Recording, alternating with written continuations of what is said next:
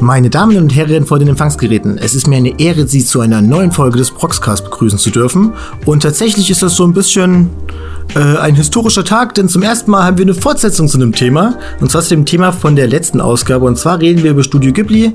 Das sind einmal ich, Tassels. Hallo, hola. Und zum ersten Mal zu Gast Mr. Salomon. Meine Wenigkeit, guten Tag. Ja, ihr kriegt es schon mit, die äh, liebe Kaira ist leider nicht dabei. Das hat gesundheitlich leider jetzt nicht geklappt mit dem Termin, aber ich denke, es wird irgendwann noch mal die Möglichkeit für sie geben, noch mal ein bisschen was über Studio Ghibli zu erzählen. Und sie hat beim letzten Mal, denke ich, auch zu ihren Lieblingsfilmen schon recht viel sagen können. Deswegen ist es ja auch schön, jetzt mal hier eine neue Meinung auch drin zu haben. Aber bevor wir in den Thementalk reingehen, ihr wisst, wie es läuft, fangen wir doch mal an mit den Animes, die wir zuletzt geguckt haben oder mit den Spielen, die wir zuletzt gespielt haben. Mr. Salomon, du bist neu in der Runde, deswegen würde ich doch einfach mal das Wort an dich übergeben. Joa, ich habe mich auf die vierte Staffel Haikyuu gefreut und dachte mir, ich äh, gönn mir nur mal den Anfang. Also letztendlich bin ich gerade bei Folge 6 oder 7 der ersten Staffel nochmal. Ich glaube, ich habe die dritte nie gesehen und wollte jetzt, bevor ich an die vierte gehe, nochmal die volle Ladung. Und sind dir irgendwelche neuen Aspekte so beim Rewatch aufgefallen oder hast, hast du dich neu verliebt oder ist es eher schlechter als in Erinnerung? Ich glaube, man kann ja von einer Bestätigung reden. Ah, ich meine, so, so lange ist das ja jetzt auch noch nicht her. Haikyuu ist jetzt keine uralte Serie. Ah, macht Spaß. Haikyuu halt. Na, wer weiß. Ich kann meine Meinung in zwei Jahren schon ganz schnell ändern. Insofern. Deine Meinung generell oder jetzt auf Haikyuu bezogen? Nee, also generell so zu, zu Serien oder sowas. Also kenne genug Sachen, die ich vor zwei, drei Jahren gesehen habe. Wenn ich sie heute nochmal gucken würde, könnte es, könnte es bestimmt nochmal eine deutliche Veränderung dazu geben. So. Ich hatte das Gefühl, es letztens bei äh, Pokémon nach 15 Jahren. Gut, das ist ja jetzt ein bisschen länger.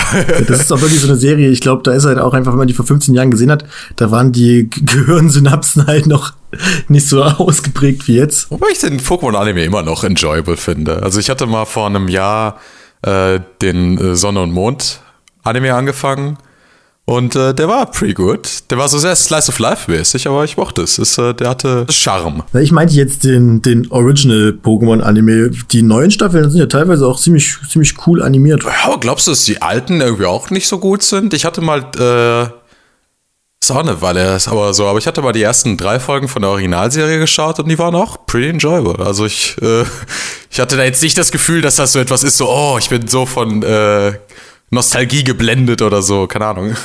Ich hatte aus Nostalgiegründen einfach Bock, nochmal von ganz vorne anzufangen und einfach schaue, wie weit ich komme. Ähm, ziemlich schnell bin ich dann dazu übergegangen, auf dem Emulator Pokémon zu spielen und es war nur noch ein Hintergrundgeräusch. äh, ich meine, die Spiele sind so oder so immer besser, finde ich, als, die, als der Anime, aber. Ja, das ist ja immer so dieses Ding.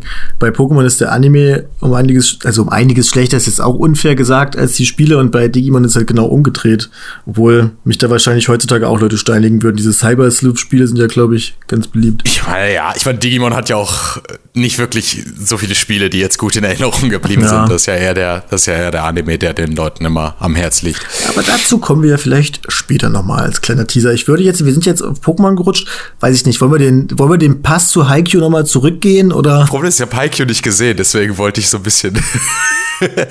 also ich weiß, jeder kennt Haikyuu, Haikyuu ist mega das Hype-Thema, aber. Genau, ja, jeder kennt es. da könnte ich, da könnte ich eher noch über den Manga reden, wo ich gerade lese. Ja, ja, versuch das doch mal den Leuten schmackhaft zu machen, die es noch nicht gekriegt hat, die fünf Personen. Also ich gehöre auch dazu, ich habe Haikyuu auch noch nicht gesehen. Ich würde es jetzt durchaus als klassischen Sportanime betrachten, aber sehr ungewöhnlich gut umgesetzt. Ah, bin ich ein großer Sportanime-Schauer? Ja, schon ein bisschen. Ja. Ja, doch.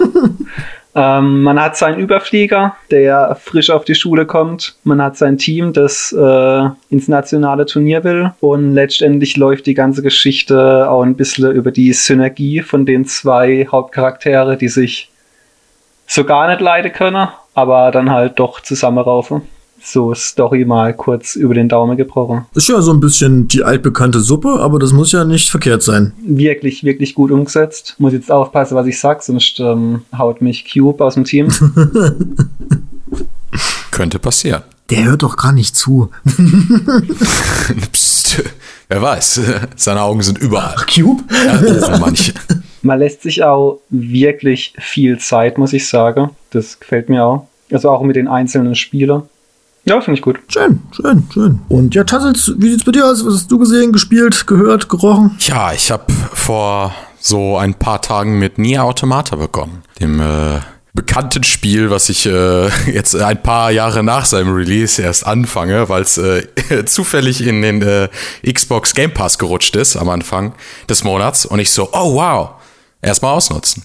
Ähm, ja, und bisher ist es sehr enjoyable. Also ich bin erst bei Ending A, was klingt bescheuert, wenn man erst beim Ende sagt, aber das Spiel hat ja mehrere Enden und äh, man bemerkt es auch, dass beim ersten Ende noch nicht so wirklich das letzte Wort gesagt ist, dass ein großer Teil der Story noch, noch offen ist. Äh, so lange hat es ja jetzt auch nicht gedauert, bis dahin zu kommen. Es sind einige Nebenquests noch offen, New Game Plus und was auch immer.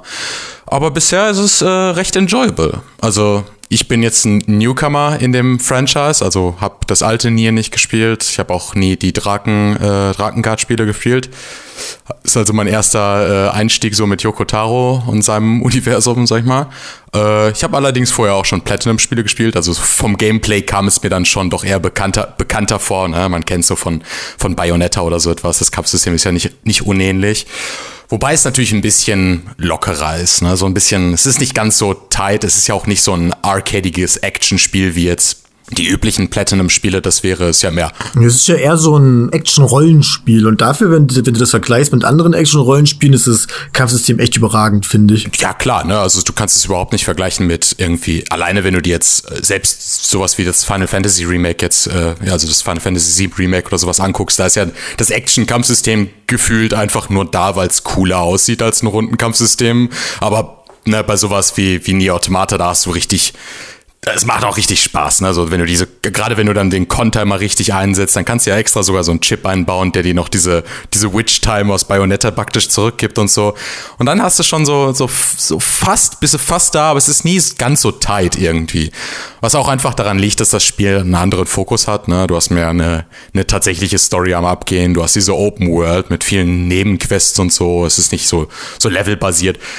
Deswegen, äh, ich weiß nicht. Ich muss mal sehen, wie die Story jetzt äh, sich noch entwickelt und ob sich das darüber nicht noch so ein bisschen retten kann. Ansonsten finde ich, dass es äh, es bietet so ein bisschen mehr Abwechslung, weißt du? Es ändert ja auch irgendwie gefühlt alle halbe Stunde so seinen Spielmodus. Mal ist es irgendwie so ein Top-Down-Shooter und dann äh, äh, hast du plötzlich irgendwie, die wechselt die Perspektive wieder und das Gameplay verändert sich ganz anders und so. Und das, äh, diese Übergänge sind immer sehr überraschend und, und, und, und gut umgesetzt auch. Und ich mag, wie die einzelnen Spielmodi sich so spielen, aber keiner von denen ist jetzt so wirklich sehr tiefsinnig oder so. Aber die sind halt alle gut genug, dass sie Spaß machen. Genau, genau. Es ist die, es ist die Abwechslung, die, die Spaß macht. Im Gegensatz zu jetzt so einem Spiel wie keine Ahnung, ich, Metal Gear Rising Revengeance oder so. Das Spiel ist nur sechs Stunden lang oder so, höchstens. Du kannst es wahrscheinlich noch viel schneller machen. Und dafür ist das Gameplay halt auf eine Sache, also nur auf das eine Kampfsystem praktisch angepasst, aber das ist dann auch perfekt so, weißt du? Also da ist, das ist so tight, da willst du gar nichts anderes haben. Bei, bei äh, Quatsch, bei Nier Automata ist es halt mehr so, ja, hier ist mal das, hier ist diese Idee und alle von diesen Ideen sind interessant, keine unbedingt so super gut, aber es ist die Mischung, die es dann am Ende ausmacht und so. Die Story ist dann halt auch ein Aspekt, der so einfach ein bisschen Abwechslung bringt. Ne? Du hast diese ganz vielen verschiedenen Bereiche, dieses dieses, diesen Wald mit dem Schloss und was auch immer. Und dann hast du diesen Vergnügungspark und was auch mal eine Wüste und so. Es ist ein bisschen, ein bisschen von allem irgendwie dabei. Das ist ganz nett. Und was man auf keinen Fall vergessen darf, ist, dass das Spiel einen grandiosen Soundtrack hat. Also ich finde. Er hat sich, er, er hat mich gerade mit der Szenerie so ein bisschen an äh, Girls Last Tour tatsächlich sogar erinnert irgendwie. Ähm, glaub nicht, dass es der gleiche Composer ist oder so, aber äh, ja, das ist eine schöne Atmosphäre. Ich mag auch diese Idee von, ähm, also die, diese Art von Post-Apokalypse habe ich auch noch, auch noch nicht so gesehen irgendwie, dass sie irgendwie so sich auf äh, diese Androiden fokussieren und so und die Menschen sind ja irgendwie ganz irgendwo anders. Sie sind ja auf dem Mond und so und haben ja irgendwie erstmal so gar nichts mit der Welt zu tun. Zumindest zu dem Punkt. Hast du dir mal eine Story-Zusammenfassung von dem ersten Nier nee, angeschaut? noch nicht. Ach so, vom ersten Nier. Nee, ich, wie gesagt, ich habe überhaupt keinen Bezug überhaupt zu dem Franchise. Würdest du fast schon empfehlen, weil ich glaube, dass so ein paar Aspekte der Story ähm, glaube ich, noch ein bisschen besser funktionieren. Ich denke auch, ja, gerade wenn es mir dann noch mehr zusagt, werde ich definitiv auch mal den Rest der, des Franchises so einen, einen Blick riskieren. Aber jetzt wurde ja zum Beispiel auch erst letztens das Remake äh, von, von mir angekündigt und jeden, den ich bisher gefragt habe, sagt mir, ja, Nier ist voll interessant, aber das Gameplay ist der schwächste Aspekt und so. Und alle sagen so, ja, irgendwie spielt sich das Spiel einfach nicht mehr so schön, ist nicht so gut gealtert oder was auch immer. Und dann denke ich mir, you know, vielleicht ist es dann doch besser, dann oft auf das Remake zu warten oder zumindest auf abzuwarten, was die Leute zu dem Remake sagen und dann noch zu entscheiden, ob ich das spiele oder das alte.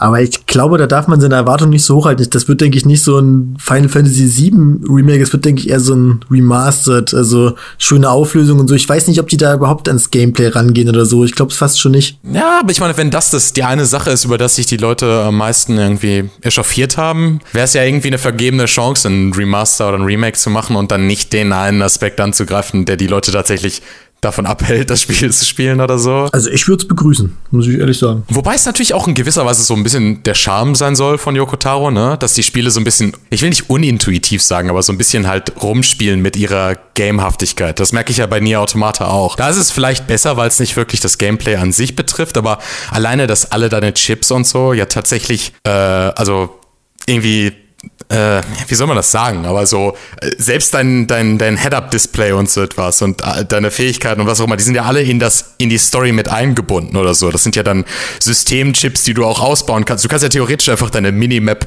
rausnehmen und was auch immer, die das Spiel dadurch schwerer machen, aber. Ja, und halt einfach für den Slot dann zum Beispiel auch mehr Schwertangriffe oder sowas dann halt reinballern. Ja, ich finde das so eine total geniale Idee. Ich habe zum Beispiel so manche Sachen, die ich wirklich nicht brauche, wie irgendwie diese Tutorial-Text-Prompts oder so, die kannst du halt einfach über das System dann so rausplöppen klöpseln. Das ist einfach ein Gameplay-Element. Das finde ich ganz interessant gelöst. So. Also wenn ich ein Spiel als abbrich, dann immer nur, glaube ich, ziemlich nur aus dem Grund, weil es mir zu repetitiv wird. Das hört sich jetzt äh, Hört sich so an, als könnte es mir gefallen. Dann ist es wirklich, denke ich, was für dich. Und du hast ja schon gesagt, Hazel, du bist jetzt beim Ende A erst und das ist für, ich mag das immer nicht, wenn die, wenn Leute das dann auch in so Reviews dann immer so betiteln mit, ja, du musst das Spiel vielfach durchspielen oder so.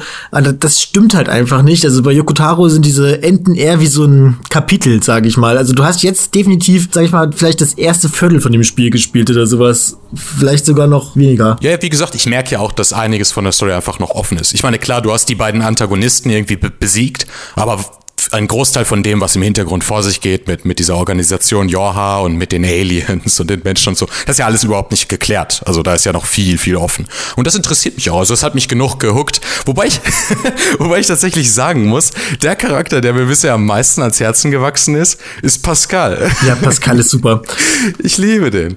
Äh, also, nicht nur, weil er von, von einer meiner Lieblingssynchronsprechern gesprochen wird. Und, äh, ich meine, das hilft auch so ein bisschen. Ne? Aoyuki was auch lustig ist, ich habe das so, da sind ja immer diese starken Stimmmodulatoren drauf, ne? Und dann, also diese Roboterstimmen.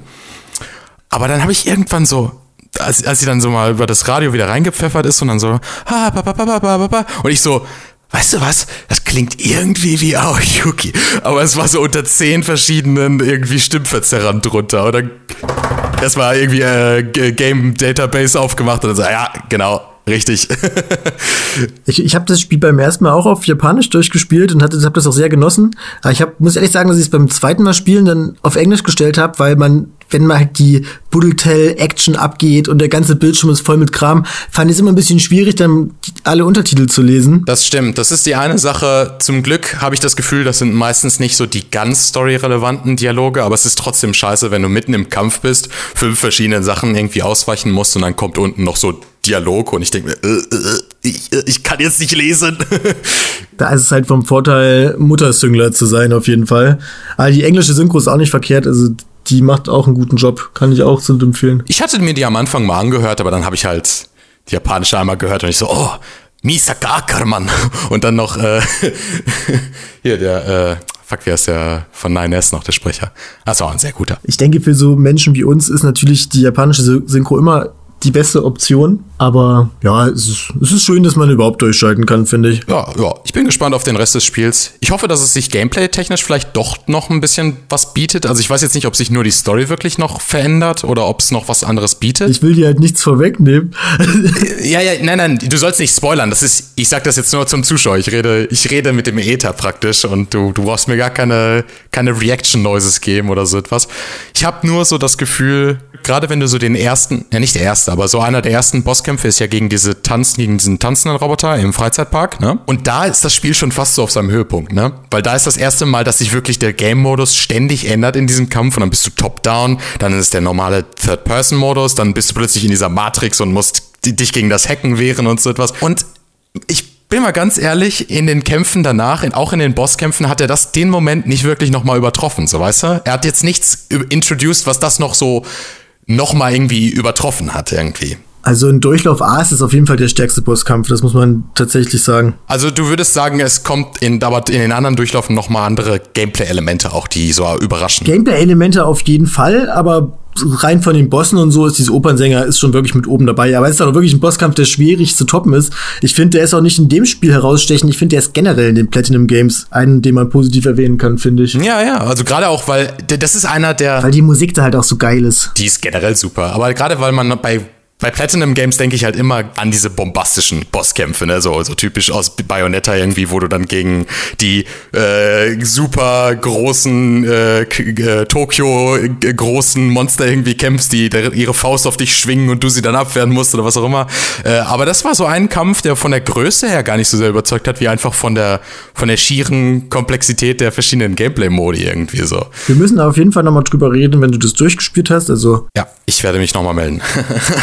an sich eigentlich auch schon ein Thema, was für eine ganze Folge irgendwie mal reichen würde, weil zu dem Spiel kann man wirklich so viel erzählen, auch generell Yokotaros Werke. Ja, oder generell Platinum, würde ich auch mal gerne drüber reden. Ja, stimmt. Platinum ist auch, ist auch einer meiner Lieblingsspieleentwickler auf jeden Fall. Ja, wenn ich dann auch noch mal Astral Chain oder sowas äh, durchgespielt habe, liegt bei mir auch noch so im Schrank. mal sehen. Ah, Spiel das auch, das ist auch fantastisch. Das habe ich mitbekommen, dass es viele nicht ganz so sehr mochten, ich habe es geliebt. Okay, wir wollen uns ja nicht allzu lange aufhalten, ne? genau. ist ein großes Thema, aber bei Game, deswegen, ich versuche es bei mir auch ein bisschen kürzer zu machen. Ich habe tatsächlich zwei Animes gesehen. Ich werde jetzt den Anime nehmen, bei dem ich mich kürzer fassen kann, aber ich will trotzdem den anderen mal in den Raum werfen und zwar äh, Serial Experiment Lane. Da nur die Frage an euch, ob ihr den gesehen habt. Ja, ich finde ihn so ziemlich fantastisch. Okay, alles klar. so äh, einer meiner äh, Top 10 Anime. Bei aber mir ja. ist auch bei mir in der Top 10 auf Boxer nachzuschlagen. Äh, Mr. Salomon, hast du den schon gesehen? Ich äh, muss mich jetzt äh, schämen zu sagen, dass nein. Ist auch okay, weil wir reden ja heute gar nicht drüber. Ich wollte es nur mal in den Raum geworfen werden, um mich hier intellektuell zu fühlen. du, hast, du hast gemerkt, wie dein Gehirn währenddessen gewachsen genau, ist. Genau, genau. Ich habe den jetzt ja auch der zehnte Rewatch schon oder so. Ich gucke den gerade mit äh, Freunden über Discord halt zusammen, weil die den noch nicht kannten und jetzt so in der. Uh, über das Wired praktisch. Genau, über das Wired grandioser Anime, aber das ist ein Thema für ein anderes Mal. Ich gehe heute aber auch in, mit meinem Thema in das Digitale und zwar Digimon Adventure 2020. Das komplett andere Spektrum.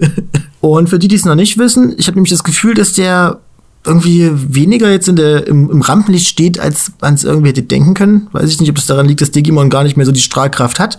Aber auf jeden Fall ist das quasi ein Remake der allerersten Digimon-Staffel. Und es ist halt wirklich ein Remake, das erzählt eine komplett andere Geschichte. Alles, was geblieben ist, sind quasi die Charaktere. Und es gibt jetzt drei Folgen derzeit, also ist Airing zurzeit. Und die, muss ich sagen, habe ich schon sehr genossen, weil ich das Gefühl habe, dass die jetzt A, im Gegensatz zu damals auch ein Budget haben. also gerade für Toei, also es sind Toei-Animation-Verhältnisse, muss man auf jeden Fall dazu sagen, aber dafür sieht das wirklich schon echt ganz nett aus. Also ich denke, für Fans ist das wirklich ein, eine Augenweide. So.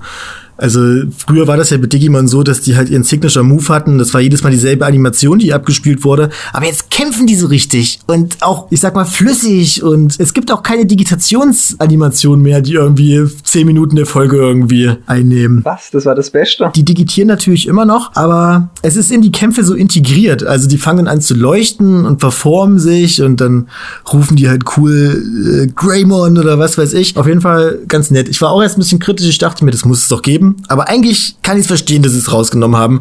Weil wenn man mit der Überlegung rangeht, dass man aus diesem Digimon-Ding einfach einen coolen, modernen Airing-Anime machen möchte, dann finde ich das halt irgendwie fehl am Platz, weil das ist halt lame. Das ist in den Kämpfen fürs Pacing überhaupt nicht schön oder so. Weil ich meine, wenn man drüber nachdenkt, die digitieren da fünf Minuten und die Bösewichte stehen halt daneben, gucken sich das an. Als nächstes willst du mir sagen, dass Magical Girls sich nicht mehr immer in jeder Folge verwandeln dürfen, ey. Das, äh, das ist schwierig. Also ich hätte früher immer ein Grinsen im Gesicht, wenn die Digitationsmelodie erklang. Hatte ich auch, aber ich muss auch ehrlich sagen, als ich dann Digimon nochmal gesehen habe vor nicht allzu langer Zeit, waren das schon die Momente, wo ich auch teilweise ein bisschen gegrincht habe. Also so die ersten Mal diese Digitation sehen war immer cool. Aber wenn es dann irgendwann wirklich so weit geht, weiß ich nicht, gegen Miotismon oder so, dass du halt zehn Minuten der Folge. Vielleicht sollte ich da den Fehler gar nicht erst machen, wie bei Pokémon, und es einfach sein lassen. Kannst du ja stattdessen die neue Serie angucken, weil die kann ich wirklich empfehlen. Könnte ich tatsächlich. Wenn man so ein bisschen äh, einen Hang irgendwie dazu hat und vielleicht auch enttäuscht wurde von Digimon Tree, was ja nicht so gut angekommen ist jetzt generell, dann ist man da, glaube ich, ganz gut, äh, ganz gut aufgehoben. Vor allem, was ich schön fand, die nehmen sich auch die Zeit, die Charaktere irgendwie organisch zu etablieren. Das ist nicht so wie früher bei Digimon, dass die alle dann da gestrandet sind, dann waren die halt da und dann waren sie halt so, wie sie sind. In den ersten drei Folgen sieht man, glaube ich, nur drei der Kids und die lernen sich da auch erst kennen und bauen da irgendwie ein Verhältnis zueinander auf und so. Und wenn das in dem Pacing weitergeht, dann denke ich, dass das echt ziemlich cool werden könnte. Und ich glaube sogar für Leute, die halt nicht diese Nostalgiebrille drauf haben. Ich glaube, das könnte auch etwas für Leute sein, die noch nie irgendwas mit Digimon am Hut hatten. Zum Beispiel Tassels. Ich habe eine Digimon-Staffel mal gesehen als Kind. Äh, ich glaube, das war aber die. Uff, welche war das? Data Squad war das, glaube ich. Ja, das ist natürlich. ja, das ist wahrscheinlich ziemlich trashy, wenn ich den heutzutage nochmal gucken würde. Ja, Data Squad war der, wo, war die Staffel, wo ich mir gedacht habe, okay, jetzt, jetzt bin ich raus. Aber der Bösewicht hat Digimon erschossen, Alter. Er hatte eine Pistole und dann so, pff, er hat's erschossen, Mann. Bro, das war hart. Und der Hauptcharakter hat Digimon mit der Faust geschlagen. Ja, das war, ey, das ist pretty cool, komm mal. ja, er, mu er, musste halt, um seine Digi-Soul zu erwecken, muss er einfach. Aber das gibt's bei Digimon Adventure jetzt auch, weil tatsächlich, tatsächlich sind die, die Tamer, sag ich mal, jetzt nicht nur am Beckenrand, schauen zu und rufen irgendwie, ja, Greymon, du machst das super cool, du bist der Beste. Die ähm, kämpfen tatsächlich so ein bisschen mit und reiten auf den Digimon im Kampf und generell, ich glaube, das haben die auch mal als Statement veröffentlicht, dass die mit diesen Kämpfen jetzt in so eine MMO-Richtung irgendwie gehen wollen, wenn die Gruppe dann zusammen ist. Dass dann der eine übernimmt die Rolle in dem Kampf, der andere die, halt alles in so einer Taktik. Oh mein Gott. genau, Taktik tatsächlich. Dann wäre es das soweit gewesen. Wenn ihr jetzt in diesem seichten Smalltalk-Part nicht noch irgendwas sagen wollt, würde ich dann auf die schweren Eisen übergehen. Okay, dann wird's jetzt Zeit für unseren fantastischen Thementalk. Und wie auch schon in der letzten Folge geht es um Studio Ghibli. Und wie einigen vielleicht schon aufgefallen ist, haben wir drei der wichtigsten Filme noch gar nicht besprochen. Und ich würde sagen, diesen drei Filmen geben wir heute einfach so viel Zeit, wie sie brauchen. Und ja, hat irgendwer einen Wunsch? Was würdet ihr gerne anfangen? Wäre das Schloss im Himmel? Gern. Das Wort ähm, gehört dir. Gut, dass ich das Wort habe. Das Schloss im Himmel, Schloss im Himmel habe hab ich jetzt zwar nicht aufgezählt, aber wenn du willst, kannst du auch gern darüber reden. Ah, was? Ach so, nee, das wandelnde Schloss, meine ich doch. Ach so, ah, ich verwechsel die auch oft. Das wandelnde Schloss im Himmel. das wandelnde Himmelsschloss. Vor allem, weil das wandelnde Schloss am Ende ja auch so ein Schloss wird, ne? So ein Himmelsschloss. Ja, ja stimmt, das fliegt ja dann. Ja, ich werde euch jetzt verraten, dass ich äh, so ungefähr das mittlere Drittel vom wandelnden Schloss einfach verpennt habe. Würdest du dem Ganzen, würdest du dir da die Schuld geben oder dem Film? Ähm, ich war sehr kaputt, muss ich sagen. Ich war wirklich, wirklich kaputt. Lag da in meinem Sessel drin, die Füße hochgelegt und dachte mir, ah, und jetzt ein Ghibli-Film. Ich bleibe übrigens bei Ghibli, lebt damit. Wir haben so oder so kein festes Muster. Ich glaube, wir haben alles schon gesagt. Entschuldige, um, ich bin mir noch nicht sicher, wie ich da helfen kann. was war das jetzt? Dein Alexa das war oder mein Androide. Sei still, Tobi. Ah, Android. Ich fand's eine ne schöne Geschichte. Das Ende fand ich sehr abstrus und war mir dann lange unsicher. Fand ich's so merkwürdig, weil ich einfach den Mittelteil verpennt habe. Äh, hab dann ein bisschen durchgezappt durch die Mitte und dachte mir dann, hm, wahrscheinlich finde ich es immer noch merkwürdig, wenn ich alles gesehen hätte. Ähm, ich fand die einige Auflösungen ein bisschen also entweder habe sie komplett gefehlt oder sie war etwas. Ein bisschen konstruiert, ne? Teilweise. Also da, da gibt es so ein paar Stehen drin, die finde ich auch einfach durchweg unlogisch. Ich weiß nicht, ob ihr euch dran erinnert. Das Haus fällt ja irgendwie so ein bisschen auseinander und Sophie kommt dann auf die glorreiche Idee, Kalzifer das Feuer da rauszunehmen in den Regen, nur ums um dann wieder reinzugehen. Ja, das war. Ich verstehe nicht, warum sie das gemacht hat. Das ist wirklich oh. ein, ein, Wund, ein Rätsel für mich. Diese Stelle hat mich tatsächlich wütend gemacht. Ja, das ist auch meine. Also ich liebe den Film, aber die Stelle, da fasse ich mir jedes Mal in den Kopf. Ich dachte echt, äh, jo, habe ich halt verpennt, ne? Aber ich habe nie rausgefunden. nee, du hast nichts genau verpennt. Ich, verpennt hab, so. ich dachte auch, das bräuchten sie irgendwie nur, damit sie jetzt erklären, warum das Schloss kleiner ist. Aber da dachte ich mir, das, das muss eleganter gehen. Das muss doch irgendwie äh, anders funktionieren. Also ich habe so eine, so eine minimale persönliche Theorie, dass sie vielleicht den Eingang zu den verschiedenen Städten zerstören will dadurch. Dass quasi niemand mehr von außen in das Schloss Aber wurde nicht so oder kann. so vorher etabliert, dass die Eingänge von außen nicht gebrut, so gebrutforst werden können? Weil da waren ja die, die Soldaten, die äh, die rein wollten und dann haben sie ja gesehen, oh, es ist ein, ein kaputtes Haus auf einmal und äh, ja, ich bin, ich bin froh, dass ich, äh, dass ich heute Unterstützung habe, weil mein atomarer Take ist auch, ich finde ihn okay. Also von den Miyazaki-Filmen muss ich ehrlich sagen, dass es der schwächste bisher ist.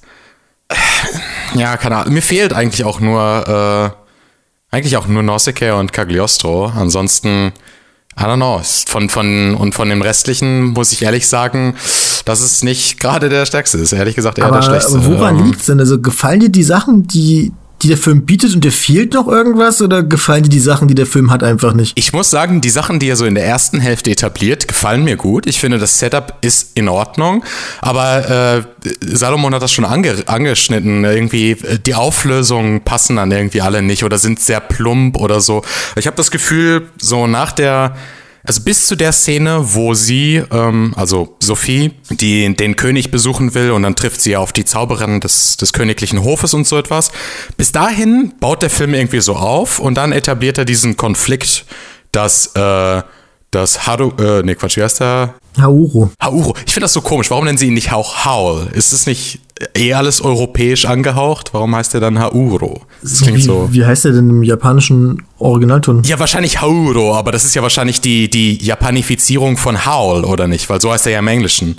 Wie auch immer. Ich finde eine merkwürdige Wahl, dass es so im Deutschen dann auch ist. Äh, auf jeden Fall, der zentrale Konflikt ist ja dann eigentlich recht klar etabliert, dass Hauro sich nicht traut, oder er, er, er sagt ja selbst, er ist zu feige, irgendwie sich seinem Schicksal da zu stellen und äh, dem, dem König zu dienen oder der, ähm, wie heißt sie denn, Suleimani, ne, der entgegenzutreten. Und, und danach beginnt der Film dann irgendwie so auf der Stelle herumzutrampeln und das nie wirklich aufzulösen, weißt du? Er ist ja nie so, als ob er sich dann tatsächlich irgendwie jetzt in, äh, beweisen muss oder so oder dass er irgendwie in so einen großartigen Wandel noch durchlebt oder so. Und irgendwie am Ende ist dann die Auflösung, ja, Sophie liebt ihn so sehr und, und, und sein, er hat sein Herz jetzt zurück und, äh, und dann wird die Vogelscheuche zum Prinzen und sagt, haha, gut gemacht, Leute, durch eure Liebe ist der Krieg jetzt vorbei. Und ich denke mir so, oh nee, das ist so, das ist so schnulzig, so plump irgendwie. Naja, aber man muss ja sagen, die Miyazaki-Filme sind ja auch ein bisschen sowas wie moderne Märchen. Und ich finde, das Ende ist halt ein klassisches Märchenende irgendwie. Aber, aber die Miyazaki-Filme haben sonst mehr, mehr Nuance, weißt du? Es ist ja nicht so wie am Ende von Prinzessin Mononoke ist es dann auch nicht irgendwie, äh, oh, jetzt ist alles wunderbar und alles ist toll oder so. Irgendwie ist es ja auch so ein bitter süßes Ende oder so. Es ist jetzt nie so ganz Wobei bei Mononoke kann man vielleicht auch noch so den, den Punkt machen, dass es. Mononoke ist schon ein ziemliches Happy End eigentlich. Es ist schon noch ein Happy End oder so. I don't know. Aber wenn ich jetzt an andere Filme denke, irgendwie, I don't know, Porco Rosso oder so, man, am Ende trifft er seine, seine Liebe nie wieder und man weiß nie so wirklich, ob der Fluch gebrochen wurde. Es könnte sein, man weiß es nicht oder so. Er fliegt dann einfach in den Horizont und das war's oder so. Bei Kiki ist es irgendwie, du weißt nicht, ob sie jetzt irgendwie ihre magischen Fähigkeiten verloren hat oder so oder, oder, oder das nicht mehr mit Gigi reden kann oder so, ne? Es ist immer so ein bisschen leicht leichte Nuance drin oder so. Und bei dem Film habe ich halt wirklich am Ende saß ich da und dachte mir so, nee, das, das ist zu viel. Also, dass er dann, dass sich die Vogelscheuche dann auch noch so in so einen Prinzen verwandelt und sagt, durch eure Liebe und, und ich werde jetzt zurückgehen und den Krieg beenden und dann kriegen wir noch den Cut in den königlichen Hof des anderen Landes und dann sagt die, die Hexe Suleimani sagt auch, ah ja, äh, ihr habt es bewiesen, jetzt werde ich auch den Krieg beenden. Es ist so, ich weiß nicht, da ist keine Nuance Also ich würde drin. vielleicht zustimmen, dass der reine Plot des Films jetzt nicht seine größte Stärke ist, aber bei mir konnten halt diese ganzen, weiß nicht, auch die optischen Momente und, und die Inszenierung, die konnten da irgendwie halt. Visuell ist der Film absolut begeisternd. Also das muss ich sagen. Gerade auch, deswegen habe ich auch gerade gesagt, in der ersten Hälfte konnte er mich so sehr äh, tatsächlich doch gewinnen für, für seine Welt, weil er einfach so sehr noch gefühlt mehr als die anderen Filme sich so wirklich suhlt in den Umgebungen und in den in diesem Schloss dann halt auch und wie das alles funktioniert und dass er dann dann wechseln sie immer die die die diese am Türschloss, ne, dass sie irgendwo anders hin können und so und und du verstehst auch noch nicht so wirklich, was Hauro will. Er ist so eine sehr bizarre Person, der du nicht so ganz folgen kannst und solange dieser Film noch so dieses dieses Wunder, diese Mysteriosität hat, solange funktioniert er für mich, aber am Ende ist es dann zerläuft er sich irgendwie, weil er so versucht dann doch irgendwie noch ja, so, so, so, so, so einen Konflikt einzubauen, den er nicht auflöst oder so. Es ist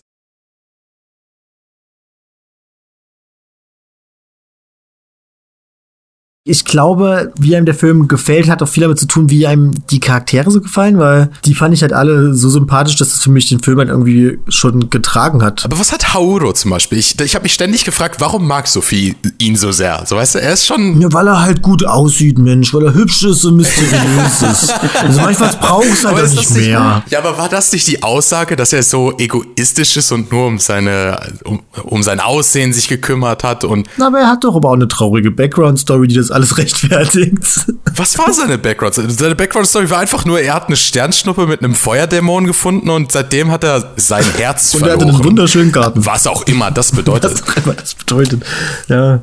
Ja, aber irgendwie, da, da, da fehlt mir A, der Arc bei Sophie, wie sie sich überhaupt in ihn verliebt. Weil ich hat, dem, dem konnte ich einfach nicht so wirklich folgen. Weil für mich ist Hauro irgendwie einfach nur erstmal ist ein sehr mysteriöser und merkwürdiger Mensch gewesen und dann am Ende ist er halt ein, ein fehlerhafter Mensch, der irgendwie so seine Feigheit überkommen muss, aber es, aber es nicht tut. Also ich glaube, was Sophie so. an ihm mochte, war halt, dass er wahrscheinlich der erste Mensch war, wo sie das Gefühl hatte, dass es, dass er dann irgendwo, dass sie mitbekommen hat, dass, dass er sie mag, obwohl sie jetzt halt nicht wunderschön ist. Ja, aber das ist ja das Merkwürdige. Warum Warum würde sie das glauben, wenn er so am Anfang eben als der oberflächliche, nur um seine, um sein Äußeres äh, interessierte Egoman vorgestellt wird? Der sagt, nein, meine Haare, ah, und dann rastet er komplett aus, weil seine Haare nicht mehr blond sind, so weißt du? Ja, durch den Alltag, den die halt zusammen erlebt haben. Verdammt, das Ausreicht habe ich verpasst. ja, keine Ahnung, mir fehlt am Ende einfach nochmal so ein Arc, dass er sich irgendwie ändert oder so, weil ich meine, sie will ja den ganzen Film lang, dass er sich nicht in diesen Vogel immer verwandelt und wegfliegt und sie alleine lässt oder so. Und ich meine, damit hört er ja auch nie wirklich auf. Am Ende ist ja nicht wirklich etabliert. Also es wird nur angedeutet, dass er dadurch, dass er sein Herz jetzt zurück hat, ein besserer Mensch an, äh, anscheinend ist, aber ich, ich habe nicht das Gefühl, dass er sich das erarbeitet hat oder sie oder so, weißt du? Irgendwie. Ich glaube, es fällt mir wahrscheinlich auch schwer, den Film so komplett rational zu bewerten, weil ähm, ich natürlich, wenn ich den Film jetzt auch erneut nochmal sehe, mich erinnert fühle an diese, an diese schönen Emotionen, die ich hatte, als ich den das erste Mal irgendwie gesehen habe, wo meine. Also du hast den schon als, als Kind gesehen. Naja, ich habe den im Kino sogar gesehen. Und ich denke, da waren meine Ansprüche wahrscheinlich auch ein bisschen niedriger. Und generell bin ich halt keiner, der jetzt die Studio gibt, die Filme unbedingt wegen ihren Plots guckt. Also bei mir ist es wirklich eher die Charaktere und halt die, die Welten, die es halt darstellt. Klar kann man das jetzt auch als der Plot beschreiben, aber ich meine, wir haben ja auch letztes Mal darüber geredet, wie wenig tatsächlich Plot in so einem Film wie Mein Nachbar Totoro stattfindet. Aber trotzdem habe ich das Gefühl, dass da am Ende Character Arcs passiert sind trotzdem und dass das mehr etwas abgerundet ist und dass die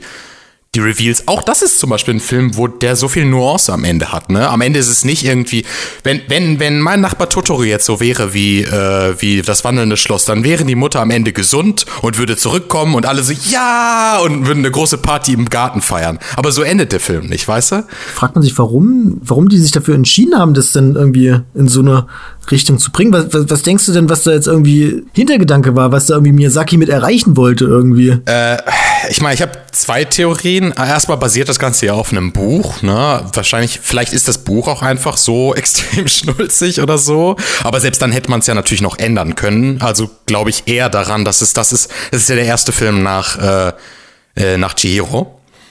Und Chihiro ist ja der wirklich der Durchbruch für ihn im Westen gewesen. Weißt du? Vorher die Filme waren ja schon erfolgreich in Japan, aber mit Chihiro ist er ja in Amerika und in Europa dann auch wirklich durchgebrochen und hat den Oscar gewonnen und sowas. Und ich glaube, dass er glaube, ich will es ihm jetzt nicht in die Schuhe schieben, aber ich glaube, dass er einfach einen etwas einfacheren Film machen wollte, der so ein bisschen more, so ein bisschen mehr Disney-like ist, der so ein bisschen approachable ist von, von ich, das ist jetzt eine steile These. Ich kann natürlich jetzt nicht in seinen Kopf gucken. Vielleicht hat er auch darüber geredet oder so. Dem fehlt ja komplett diese typische Japano-Weirdness. Wo, wo ich bei Shihiro schon eher noch sagen würde, dass es da so Szenen gibt, irgendwie, wenn dann so ein fetter, ekliger Geist irgendwie ins Badehaus kommt oder sowas. ist schon irgendwie so weird. Ja, wobei er hat, er, ich finde, er leiht sich ja schon viel auch von Chihiro. Also das ist der Film, wo ich so echt das Gefühl hatte, der ist am ähnlichsten zu, zu Chihiro. Nicht vom, vom Setting her oder so. Die Hexe erinnert mich stark. Ja, erstmal das oder so, aber du hast auch diese vielen Sidekicks irgendwie. Ich hatte nie das Gefühl, dass Ghibli-Filme großartig so diesen Disney Side Animal Sidekick oder so etwas haben, aber das wandelnde Schloss hat halt diese Vogelscheuche, den Hund, das Feuer und äh, warte, war da noch was? Aber auf jeden Fall, das sind schon drei irgendwie von diesen Animal oder zumindest Gegenstands Sidekicks irgendwie, die so äh, ich habe das Gefühl, auch diese Vogelscheuche ist total inspiriert von dieser Lampe, die in Chihiro vorkam, ne? Diese Lampe, die sie zur Yubabas äh, Schwester führt durch dieses äh, durch diesen Swamp. Mir fällt das deutsche Sumpf. Sumpf, genau. ah, mein Hirn. Ah. Äh, ja, auf jeden Fall. Ich hatte so das Gefühl, irgendwie, er baut so auch diese diese, diese Schattenmenschen oder Gummimenschen hießen sie ja, ne? Diese Gummimenschen bauen ja total auch auf, auf diesem. Auf das Mondgesicht. Ja, zum Beispiel. Oder auch generell so diese Verunreinigungen, ne? Also es geht so viel auch um diese, äh, im, in, in Chihiro geht es in diesem Badehaus ja viel so darum, irgendwie die Verunreinigung von Personen zu klären oder so. Und ich habe das Gefühl, genau das gleiche ist da auch. So irgendwie die, die Hexe ist irgendwie so verunreinigt und, und äh, Hauro selbst ist ja auch am Ende so dieser Rabenmensch, der irgendwie sich selbst damit schädigt. Und er wird ja auch zwischendurch, wenn seine Haare da gefärbt wurden, wird er ja dann so zu zu so Schleimmasse irgendwie. Und das hat mich alles so erinnert, so, so, so der, der, der Film hat so viel davon geborgt. I guess das hat auch schon mit, mit Prinzessin Mononoke angefangen, ne? Das ist ja auch viel mit Verunreinigung und so. Dieser äh, Schweinedämon, der ist ja auch irgendwie so. Ich finde, man könnte sich vor allem vorstellen, dass diese drei Filme äh, irgendwie natürlich mit einem großen Zeitunterschied oder so, aber irgendwie im selben Universum spielen können, finde ich. Es sind auf jeden Fall die drei Filme, die die gefühlt irgendwie, ähm, die, die, also die beiden, die drei Filme zusammen sind irgendwie anders als die, die, die sie umgeben, finde ich. Weil die anderen sind so oft irgendwie offener, ein bisschen, ich will nicht storyloser sein, aber so. Ich, ich kenne jetzt die Zahlen noch nicht, aber ich glaube, die drei Filme sind ja wahrscheinlich auch gerade im Westen bestimmt die erfolgreichsten, würde ich behaupten. Ja, und deswegen vermute ich halt, ich will ihm das jetzt wirklich nicht in die Schuhe schieben. Und ich will jetzt auch nicht sagen, dass es ein schlechter Film ist. Ne? Es ist immer noch ein guter Film. Also meine, meine Messlatte zu, für Miyazaki-Filme ist ungefähr die höchste, die ich haben könnte. So. Äh, aber ich habe halt das Gefühl, es ist ein Film, der ein bisschen mehr so eine westliche äh, Disney-orientierte Zuschauerschaft ansprechen will, die so, ah ja, das, das sprechende Feuer und äh, der Prinz und. Also ich könnte mir auch gut vorstellen, dass der als Disney-Film funktionieren würde. Also eins zu eins die Geschichte irgendwie in diesem Disney-Stil. Das ist ja ein westliches Buch, glaube ich auch, ne? Oder? Es basiert doch, glaube ich, auf einer britische Schriftstellerin. Wollte ich auch gerade fragen, ob zufällig einer von euch die Story vom Buch kennt. Äh, leider nicht. Da prüften wir jetzt äh, Kyra, die, die weiß sowas immer.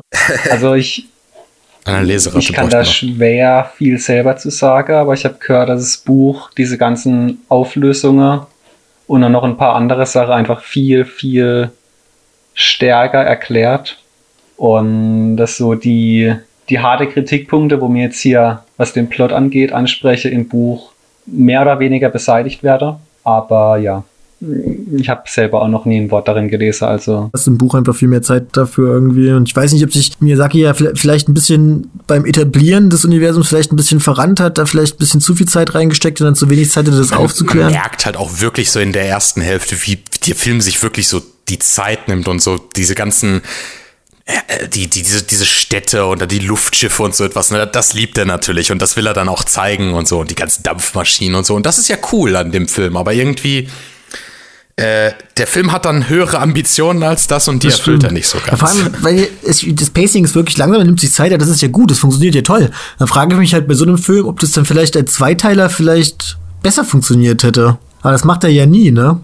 Ich glaube, da sind wir dann auch fast bei sowas wie hier Erdsee, ne? Die, die Chroniken von Erdsee. Das sind ja auch irgendwie drei Bücher, die sie in einen Film gemacht haben. Das hat ja auch nicht besonders gut funktioniert. Ich weiß nicht. Er hat, er hat irgendwie diesen ja, Anreiz, irgendwie dann so fertige Werke dazu erschaffen. Ich meine, es gibt ja nicht einen einen wirklichen Zweiteiler. Ja, nur so, nur, nur so Kurzfilme, ne? Ich glaube, es gibt in diesen, im, im Ghibli-Museum kann man ja selbst auch noch so kleine Fortsetzungsfilmchen zu sowas wie keine Ahnung, mein Nachbar Totoro oder sowas sehen, glaube ich. Aber wahrscheinlich auch mehr, weiß nicht, so als Service, oder? Ja, ja, klar. Also es ist bestimmt nichts, Ja, ja. nichts Also- Großes oder so. Also es sind bestimmt vielleicht so 10, Ja, es würde 20 sich ja auch nicht lohnen, für, so oder ein, für so ein Museums-Exclusive da dann irgendwie. so einen ganzen äh, Abendfilm, einen Spielfilm zu machen. Nee, nee, das glaube das glaub ich auch nicht. Ja, Mr. Salomon, hast, hast du, also einerseits du klingst ja schon fast so wie der Antagonist aus dem Film, ist mir eben aufgefallen. wie heißt denn die Hexe nochmal? Die heißt doch auch wie Salomon oder so. Ah, stimmt, ja. Es ist Suleiman, glaube ich. Ich dachte gerade, Ist sie Antagonist, though? Like, ich weiß nicht so wirklich. Du hast nicht so einen klaren. Na, Im Endeffekt ist die andere Hexe doch am Ende dann Teil des, des, äh, des, der, der Freunde. Sie wird auch so zu so einem Sidekick, ne? Sie wird auch so zu so einem, so einem, so einem äh, Aber das fand ich eigentlich eine ganz Comedy schöne Relief Wendung. Gerade wenn man das von. Chihiro so kennt, ist ein ähnlicher Charakter und so. Das Problem ist, ich Problem ich sehe zu viele, zu, ja, zu viele Parallelen einfach zu Chihiro. Auch das äh, Hauro ist zu sehr an dem, äh, wie heißt der Drachenjunge? Haku. Haku ist auch zu nah dran irgendwie. Das ist zu, zu sehr der gleiche Charakter irgendwie gefühlt. Das sind halt alle so ein bisschen so, so sweete Emo-Boys, aber, Ja, auch, dass sie dann am Ende dann sich wieder so verwandeln von dem fliegenden aber das Wesen ist in doch den aber auch Menschen. alles schön. Als dann so die Federn, als dann die Federn von ihm abfliegen, musste ich direkt an die Szene denken, wo ihm die, die, die Drachenschuppen so abfallen. Das ist doch, I don't know. also in, in andere Werke bin ich oft überhaupt kein Fan von Sidekicks.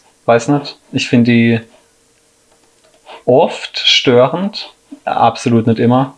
Äh, speziell bei Wandelndes Schloss fand ich die eigentlich richtig cool. Weiß nicht. Die Vogelscheuch hat mich einfach immer gefreut. Die letzte fünf Minuten mal abgesehen. Ähm, und auch Calcifer fand ich echt cool eigentlich. ja, Calcifer finde ich super. Calcifer macht für mich den Film auch. Das ist definitiv der beste Sidekick, ja. Aber weil er halt auch, der hat so Sass, der hat den Humor im Werk und so. Aber ich habe das Gefühl, es gibt einfach nicht, dass einer von denen schlecht ist oder so, aber es gibt zu viele irgendwie. Also hättest du jetzt zum Beispiel den Hund noch gebraucht oder so. Das ist so, das ist so ein bisschen Overload irgendwie an, an, an Sidekicks.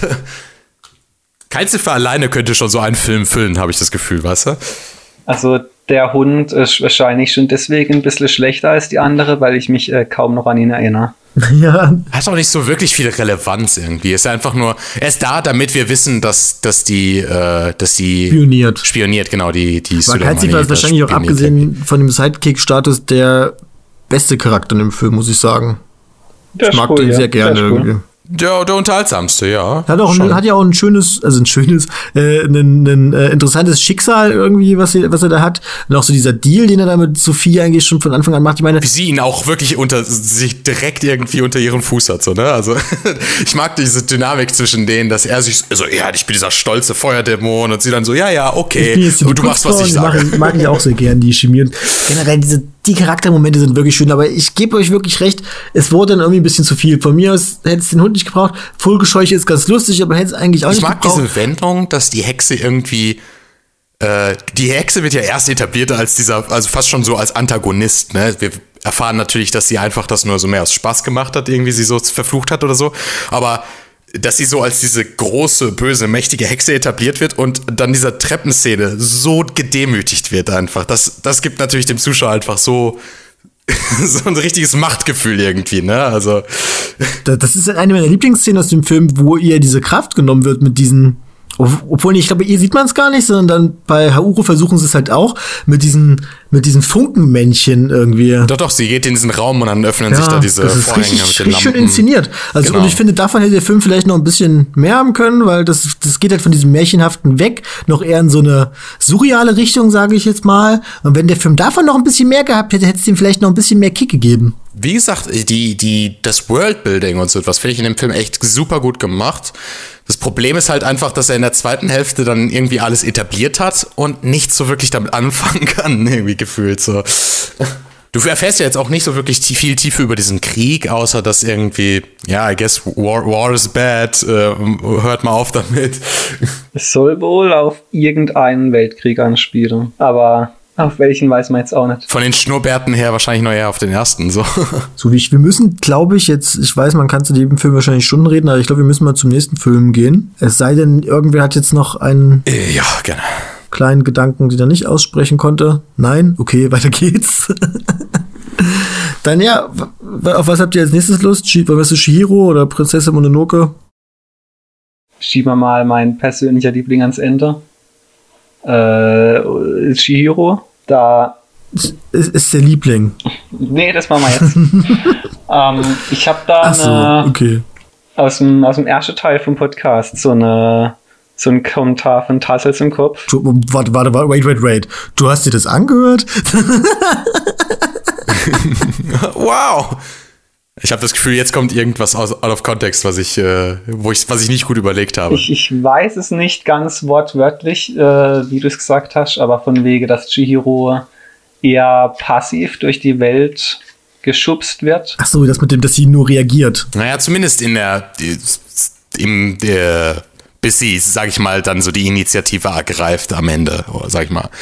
Also ich finde äh, Chihiro, muss ich sagen, wirklich extrem aktiv. Weiß nicht. Also in der, in der kompletten zweiten Hälfte extrem, aber ich fand es auch in der ersten Hälfte schon.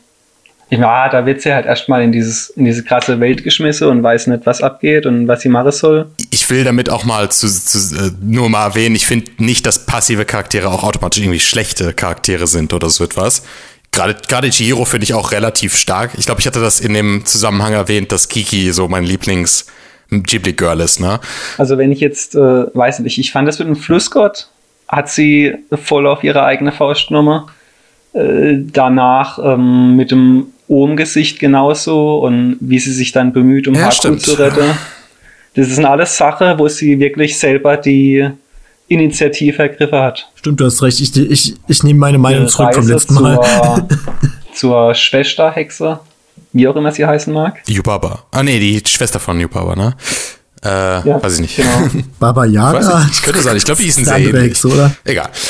Ich glaube nicht. Egal. Egal. Wie gesagt, bei mir ist jetzt nicht so lange her, dass ich diesen Film gesehen habe. Drei Stunden. Naja, Und also ich- kann man schon einiges vergessen. Hab da diesen Kommentar von dir im Kopf äh, und, und dachte mir, hm, nö, finde ich, finde ich überhaupt nicht. Okay, stimmt wo du es jetzt erwähnt hast, ja, sie ergreift natürlich dann doch schon an einigen Punkten recht früh so die Initiative beim Plusgott, du hast recht, definitiv. Ich, ich habe immer nur so die Bilder im Kopf, wie sie von, von der, äh, wie heißt denn die, die sich da um sie kümmert, so eine von den Putz, von der Putzkolonne darüber. Egal. Auf jeden Fall, die schiebt sie ja auch gefühlt so irgendwie so in diesen Aufzug rein und sagt dann, ja, jetzt mal hier lang und so. Und dann wird sie durch diese Räume gezogen von Yubaba und so. Also ich habe irgendwie so das, die Bilder vor Augen, dass sie viel so durch dieses Haus so geschubst wird. Aber äh, Mrs. Salomon hat schon recht. Das ist eigentlich nur am Anfang, wo sie in diese Welt geschmissen wird. Sobald sie dann einmal. Was ja auch völlig akzeptabel ist. Also ich sag ja nicht, dass das schlecht ist. Äh, Ich, will- ich will auch nicht sagen, dass das irgendwas Schlechtes ist, weil ich finde das völlig ver verständlich. Sie ist ein, sie ist ein zwölfjähriges Mädchen, was da irgendwie in so ein völlig äh, übernatürliches Badehaus kommt, wo grässliche Monster umherlaufen oder so. Ich würde da wahrscheinlich noch viel, viel, viel passiver sein, so, weißt du? Als schlecht hatte ich so gar nicht aufgefasst. Nee, nee. Ich mag's, ich mag's auch sehr, wie sie, ähm, wie sie gar nicht so sehr, also es gibt auch bei ihr nicht so wirklich einen Punkt, wo jetzt irgendwie, jetzt habe ich verstanden, worum es geht und jetzt kann ich die Kraft benutzen in meinem Herzen oder so etwas. Bei ihr ist es auch so eine sehr äh, graduelle Veränderung oder so und am Ende hat sie sich dann doch schon deutlich entwickelt irgendwie. Wenn, wenn sie dann wieder mit dem Auto zurückfährt oder so, dann, dann merkst du, da ist ein richtiger Bogen irgendwie entstanden. So. Nee, das ist ja eigentlich eine Klammer.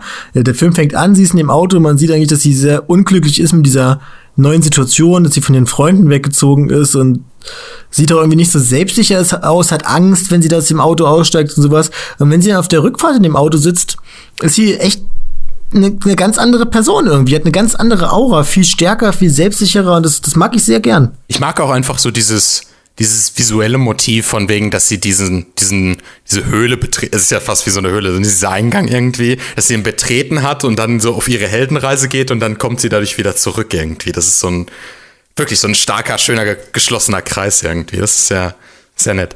was ich mich immer frage, ähm, das, am, am Ende sieht man ja, dass dann dass dann Blätter und Staub und sowas aus dem Auto liegen. Und die Eltern dachten ja, die wären jetzt noch fünf Minuten da gewesen.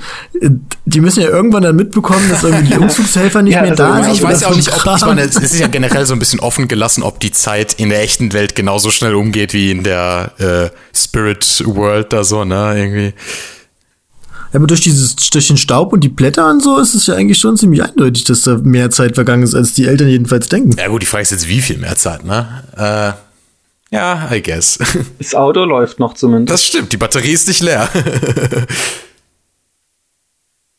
also, ich muss mal sagen, zu dem Film, ich hatte den auch ähnlich wie äh, äh, das wandelnde Schloss so ein bisschen gimmicky manchmal im Kopf oder so. Und dann habe ich ihn vor, ich glaube, zwei Jahren noch mal gesehen dann. So das erste Mal seit der Kindheit.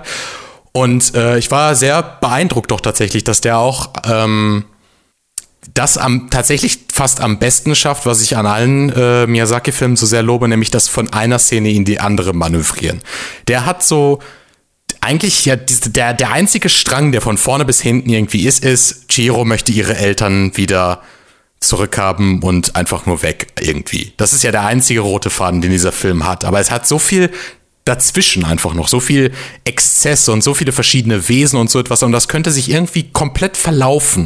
Und das könnte irgendwie komplett einen auch überwältigen. Aber der, äh, der Übergang von einer Szene zur anderen und dieser Flow durch den ganzen Film ist meisterhaft. Und das hat mich echt begeistert, als ich den Film nochmal so als Erwachsener gesehen habe. Ja, man hinterfragt es halt auch, auch nie irgendwie. Ich meine, teilweise wird der Fokus ja auch komplett geschiftet von den Eltern weg dazu, dass sie halt Haku irgendwie helfen will und so. Mhm. Aber das nimmt man halt, halt so hin, weil es halt in dem Moment einfach auch halt Sinn macht. Ja, und im Gegensatz zu, äh, zum wandelnden Schloss findet dann auch alles irgendwie seinen, seinen äh, vernünftigen Abschluss. Du hast jetzt nicht das Gefühl, dass der Arc mit Haku irgendwie äh, vernachlässigt wurde, damit sie nochmal den Eltern irgendwie sich wieder vereinigen könnten oder so. Es, das, das funktioniert alles super irgendwie zusammen. Und vor allem ist es nicht nur ein Happy End, weil die beiden sich ja verabschieden müssen. Ich finde auch gut, dass es nie versucht wird, die ganze Sache zu Tode zu erklären, diese ganze fantastische Welt.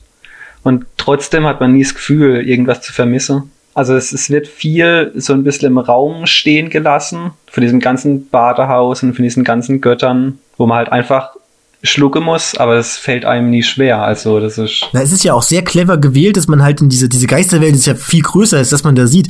Und ich finde es clever gewählt, diesen, diese Perspektive dieses Badeshaus, Badehauses irgendwie zu wählen. Weil das halt so ein, nochmal so ein kleines Mikrokosmos ist in dieser Geisterwelt, wo dann halt, aber dann diese ganzen Charaktere halt, die man ja auch aus den Mythen und so kennt, dann halt vorbeikommen und so. Das finde ich einfach ein super gut gewähltes Ja, es Setting. ist auch, es wird viel gezeigt und nicht unbedingt viel erklärt. Aber gleichzeitig ist das, was gezeigt wird, so selbstverständlich irgendwie. Weißt du, wenn du diese kleinen Kohle, äh, Kohle-Yokai da siehst oder so, die äh, ihre Schuhe immer so umher tragen und so. Äh, die müssen, Ja, da muss jetzt Gott, nicht irgendwie gesagt süß. werden, oh ja, das und das und die sind, und die heißen so oder so. Du verstehst irgendwie einfach schon so, was, was die sind und wofür die zuständig sind, sind so, wenn die dem, dem, äh, dem da helfen, irgendwie die Kohle in den Ofen zu bekommen oder so. Das sind so seine kleine Helferlein. Ne, weil es halt einfach so etabliert wird, dass man halt einfach sieht, was sie machen. Und da wird sich auch Zeit für genommen. Ich meine, das ist jetzt nicht irgendwie so fünf Sekunden ha lustig, das ist ja schon ein bisschen längere Szene mit diesen kleinen, obwohl die jetzt eigentlich für die weitergehende Story oder so jetzt keine Bewandtnis haben, wird aber halt diese Zeit genommen und das macht die Welt ja so ein bisschen greifbar. Ähnlich- Ist ja ähnlich wie bei Totoro mit den Rußmännchen. Das hilft ja auch, dass du in den Schuhen von Chihiro bist, dass du so ein Fisch out of water bist, ne? Und der das irgendwie alles auch zum ersten Mal erst sieht. Und von daher stört dieses langsame Etablieren auch gar nicht, weil du sonst halt wirklich komplett überwältigt wärst, genauso wie sie. Ne? Also dann finde ich es nämlich auch da am wichtigsten, ehrlich gesagt. Also ich habe ja auch letztes Mal über diese Szenen geredet, wenn Stille oder Leere, Leere, das habe ich das glaube ich genannt, ne? diese Leere in seinem Film ist. Und die sind in Chihiro finde ich echt am wichtigsten, weil das ist so der Film, der am meisten Exzess und sowas hat und am meisten irgendwie äh, Wusel und Chaos und so. Und wenn dann diese Szenen kommen, wo sie zum Beispiel die erste Nacht da verbringt und äh, und, und äh, auf dem Balkon sitzt und diesen Zug zum Beispiel auf dem Meer da irgendwie sieht und, Und anfängt zu weinen. Genau, und, und, und die äh, ihre praktisch dieser Schwestercharakter tröstet sie so und das sind so, das sind sehr, sehr wichtige Momente in dem Film und die braucht es auch wirklich, damit du mal irgendwie so durchatmen kannst. Ja, ja, wirklich. Oder halt auch diese fantastische Zugfahrt Absolut. Wo ja, ja. auch einfach nur, ich weiß, die geht ja auch ein bisschen länger und da wird kein Wort gesprochen. Du hast nur diese Geräuschkulisse und es ist die Szenerie und das, ist, das sagt aber trotzdem so viel aus irgendwie mit seinem, mit seinem eigentlich nichts aussagen. Das ist auch so die erste. Ich, äh, das ist nämlich da, wo ich gerade dachte, dass, dass sie das erste Mal wirklich Initiative übernimmt. Wir haben ja jetzt gerade, klar, da hat sie schon vorher mit dem Flussgott und so etwas. Aber das ist dann so wirklich der Moment, wo sie ist ja dann schon fast wie so, so, so, ein, so ein mütterlicher Charakter für das Baby, was sich in die Maus verwandelt hat und, und das Ohngesicht und so. Sie, die folgen ihr ja alle. Und sie ist dann diejenige, die irgendwie so diese, diesen Trip irgendwie anführt und das erste Mal irgendwie aus, aus, diesem, Haus, aus diesem Badehaus rausgeht und in die weite Welt äh, irgendwie ihre eigene alleine Zugfahrt macht. Das äh, ist auch ein wichtiger Moment so für ihren Charakter irgendwie. Ich fand diese ganze Szene super schön umgesetzt im Sinne von das Kind, das jetzt ähm, zum Erwachsenen wird, aber halt trotzdem ein Kind bleibt. Es ist so wie, weiß nicht, wie wenn jetzt halt ein paar Kinder miteinander spiele, spiele Vater, Mutter, Kind. Und sie übernimmt jetzt halt spaßeshalber die Mutterrolle hier. So völlig überzeugend in ihrer, in ihrer kindlichen Überzeugung, jetzt hier die Erwachsene zu sein. Gibt's nicht diese Szene wirklich, wo sie im Zug sitzt und dann so zum, zum Ohngesicht so, hier, se- setz dich jetzt neben mich so. Genau. Aber, aber benimm dich. genau, das, ist- das ist eine super Szene, das ist echt toll. Es ist auch einfach, es ist auch einfach so toll. Also, dass man das auch hinbekommt mit diesem Mondgesicht, ist ja auch einer der bekanntesten Ghibli-Charaktere wahrscheinlich, was der für eine, für eine Wandlung in, diese, in der Länge dieses Films irgendwie durchmacht. Am Anfang ist, der, am Anfang lässt sie ihn rein und man denkt, so, okay, das war ein Fehler, der ist gruselig, der ist mega creepy. Und dann kriegt er halt dann doch wieder diese Kurve, was wahrscheinlich keiner gedacht hat beim ersten Mal sehen, dass er ein Teil der Heldenreise wird irgendwie. Er ist ja auch schon fast ja dann so, ein- so, ein- so ein niedlicher Sidekick, obwohl er vorher so als dieses komplette Monster etabliert wurde, was Leute verschlingt und irgendwie. Und wie gut Shihiro mit dem halt auch umgegangen ist, die hat sich ja überhaupt nicht davon beeindrucken lassen. Also im Nachhinein tut es mir fast schon leid, dass wir sie beim letzten Mal so als ähm, passives Mäuschen irgendwie abgestempelt haben. Nein, das meinte ich gar nicht. Ich meinte das auch gar nicht negativ. Ich meinte das mehr als äh, auch als Marker ihrer, ihrer ihres charakterlichen Wandels, weißt du, dass sie am Anfang eben so als passiver Charakter etabliert wird. Und sie ist wirklich das Mädchen, was am Anfang irgendwie weint, wenn ihre Eltern jetzt plötzlich zu Schweinen geworden sind und, und überhaupt nicht will und Ja, so. Oder nur zwei Meter vorher weggelaufen sind in diesem Genau. Tunnel. Da fängt sie auch schon an zu Das fand weinen. ich Genau. übrigens eine merkwürdige Szene. So ganz am Anfang, wo die Eltern noch Menschen sind, wie sehr sie das Kinder etwas, weiß nicht, ignorieren. Ja, also die Eltern sind, die sind wirklich Schweine. Da passt es gut, dass sie zu Schweinen verwandelt werden. Die benehmen sich halt wirklich am Anfang des Films wie Schweine. Da war ich mir auch nicht sicher, ob das vielleicht auch ein bisschen die Magie vom Ort ist, wo die anzieht und die eigentlich gar nicht so sind. Naja, es wird ja eigentlich so dargestellt, als, als, wäre, als wäre das die Bestrafung eben dafür, dass sie die, so viel gegessen haben, Ja. dass sie sich halt wie Ja, Schweine ja, benommen haben. schon. So, ne? Die wollen ja die Menschen eigentlich eher fernhalten. Stimmt. Ja, dann bleibt mal dabei, dass es äh, schlechte Eltern sind. Ja. Ich glaube, das können wir uns. Äh, Also generell so eine Welt, die, ich glaube, diese, die Welt von Shihiro, die kann man sich auch sehr schnell zerdenken, wenn man so ein bisschen zu viel drüber nachdenkt, über diesen ganzen Wechsel dann in diese Yokai-Welt und sowas, und dass es ja eigentlich da im selben Ort ist und eigentlich eher wie so eine Parallelebene. ja, aber die soll ja extra so irra, irra, irrational wirken. Ne? Also die soll ja fremd und, und irgendwie unlogisch wirken. Also ich finde auch verdient äh, der berühmteste und erfolgreichste Film von ihm, weil der irgendwie alles hat. Also es ist jetzt nicht mein persönlicher Lieblingsfilm, aber ich kann es komplett verstehen, wenn jemand sagt, das ist der beste. Kann ich komplett nachvollziehen. ja, also ich kann auch, ich, so dass das der eine Ghibli-Film ist, der einen Oscar hat. Ich meine, klar, ist jetzt nicht unbedingt ein Qualitätsmerkmal, aber ich bin froh, dass es der ist und jetzt verschwinde ich das wandelnde Schloss. Sorry. Wie gut der halt heute noch aussieht. Ich meine, von wann ist der? 2006 oder sowas? Das würde ich bei allen Ghibli-Filmen sagen so. ja, ja, also, aber ich finde bei dem gerade, weil der ja nochmal ein 2001. 2001 nochmal ein Stückchen älter ist als das wandelnde Schloss, aber dem halt irgendwie optisch im Nichts hinterher ist, finde ich. Nee, absolut nicht. Toller Film. Gut, äh, Mr. Salomon, du hast schon angesprochen, deinen Lieblingsfilm wolltest du zum Schluss aufheben. Oh, jetzt muss ich kurz drüber nachdenken. Das war jetzt äh, sehr kurzes Reaktion von mir. Da kann ich noch mal kurz äh, nachfragen. Äh, Tas- Tassels, du hattest Nausicaa auch nicht gesehen, oder? Nein, leider nicht, sorry. Das ist der, äh, wie gesagt, abgesehen von, von Cagliostro ist das der einzige Miyazaki-Film, der mir noch fehlt. Ich finde das schon krasse Parallele zu Nausicaa und Prinzessin Mononoke, was die Grundthematik angeht. Ich meine, das Umweltthema ist erstmal ziemlich offensichtlich und zwei gut böse Seiten, die gegeneinander kämpfen wollen und unser sehr, sehr idealisierter und eigentlich perfekter Held in der Mitte, der versucht, äh, das Ganze möglichst ohne Gewalt zu lösen. Immer bei beide Filme. Ich finde, die sehen, auch, sehen sich auch optisch recht ähnlich aus, jetzt mal ganz oberflächlich gesagt. Ja gut, haben beide vielleicht dieses sehr naturbezogene, ne? Aber. Ich würde jetzt dir einfach zustimmen tatsächlich. ja, bei Nausicaa muss ich halt immer an diese, an diesen den Pilzwald denken und das hat nicht so viel mit, naja, egal. Ja, das stimmt. Der Pilzwald ist sehr speziell. Ich meine jetzt so vom Character Design und sowas. Ja, das sind aber. Ja, nee, kann, kann gut sein. Ich finde, ich find, die sehen sich generell relativ ähnlich an, alle Ghibli-Filme so. Ja, ich dachte jetzt auch gerade ans wandelnde Schloss und da genauso. Ich finde halt, dass äh, mit Chihiro irgendwie so, so ein so, so, so schon irgendwie so ein Unterschied zu den Filmen davor gekommen ist. Und das hat sich dann geprägt und ab dann waren dann alle wie Shihiro optisch. Das stimmt. Die Augen, ne? Die Augen sind anders. Das, das stimmt. Alle klassischen Heldengeschichten mit Krieg in der Thematik haben ähnliche Character Designs. Das, äh, ich ich habe nur gerade an. Äh, das würde ich jetzt nicht behaupten, aber. Es war an das Schloss gedacht, an Prinzessin Mononoke, das Schloss im Himmel, Nausicaa. Ich finde, die sehen sich alle optisch irgendwo ähnlich. Findest du? Weil ich finde, das Schloss im Himmel sieht, sieht, sieht, sieht dann zum Beispiel Chihiro, finde ich, wieder ähnlich. Na, ach, Schloss im Himmel ist ein bisschen, ist ein bisschen dazwischen, finde ich. Ja, aber da finde ich, wie gesagt, Hauro sieht halt Haku so ähnlich und, ja, dann auch. Na egal, äh, Prinzessin Mononoke, ganz toller Film.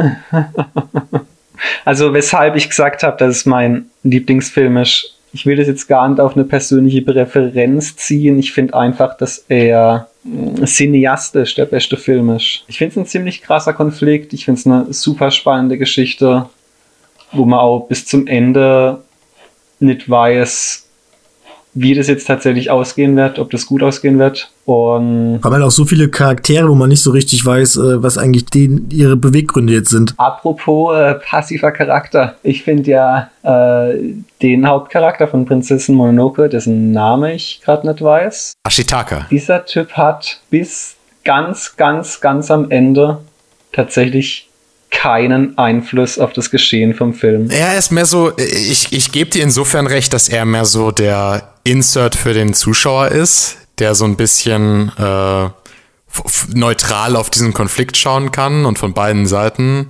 Er, ist, er, spielt ja schon eine wichtige Rolle in der Streitschlichtung zwischen den beiden dann so. Er ist ja quasi so ein bisschen der Botschafter zwischen den beiden Fronten. Das stimmt, aber er, er scheitert halt immer. Was ich jetzt auch nicht schlecht finde, so grundsätzlich vom Film her. Das ist ja irgendwie auch der Punkt des ja, Films, oder? Mir ist nur aufgefallen, wo ich es gesehen habe, das letzte Mal, ähm, ist jetzt auch noch nicht so lang her, dass er in allem, was er macht, jedes Mal scheitert. Bis ganz, ganz, ganz zum Schluss. Ja gut, aber mit, mit passiv meine ich jetzt nicht, dass die Leute scheitern, sondern dass sie generell einfach überhaupt erst gar nicht anfangen, etwas zu machen.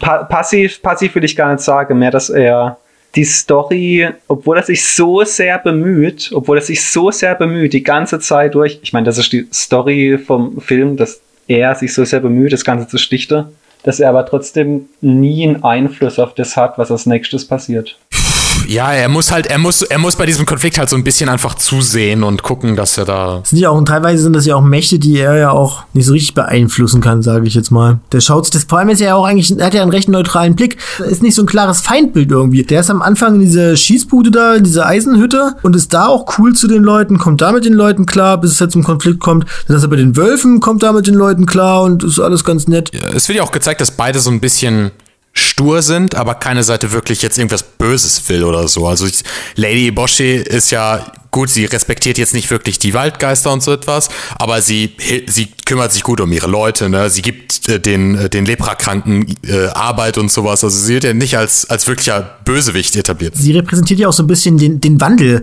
Es ist ja auch so ein bisschen die Frage, die der Film auch aufmacht, ob man denn diese Waldgeister überhaupt noch braucht. Also es geht halt auch äh, um, um Umwelt, wie in vielen Miyazaki-Filmen, würde ich sagen, ne? um den Konflikt zwischen der Modernisierung, Industrialisierung der Menschen und dem, dem ursprünglichen Leben irgendwie, ne?